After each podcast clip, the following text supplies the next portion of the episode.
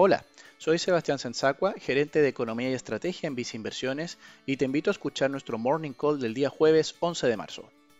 Los mercados accionarios han mostrado movimientos positivos en los últimos días, tanto en el ámbito internacional como nacional. En particular, el foco de atención se ha centrado en las últimas semanas en el desempeño de las acciones del sector tecnológico en Estados Unidos, las cuales han evidenciado una importante recuperación en la semana.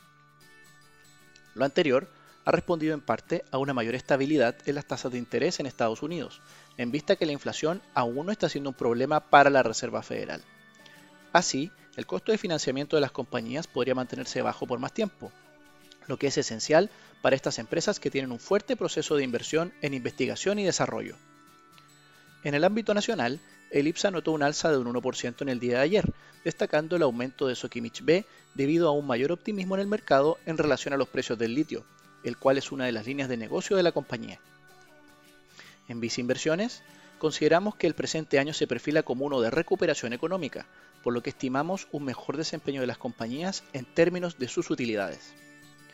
Así, señalamos una mayor preferencia por la renta variable respecto de la renta fija en un portafolio que combina distintos tipos de activos financieros, con el fin de capturar de mejor forma este escenario de recuperación.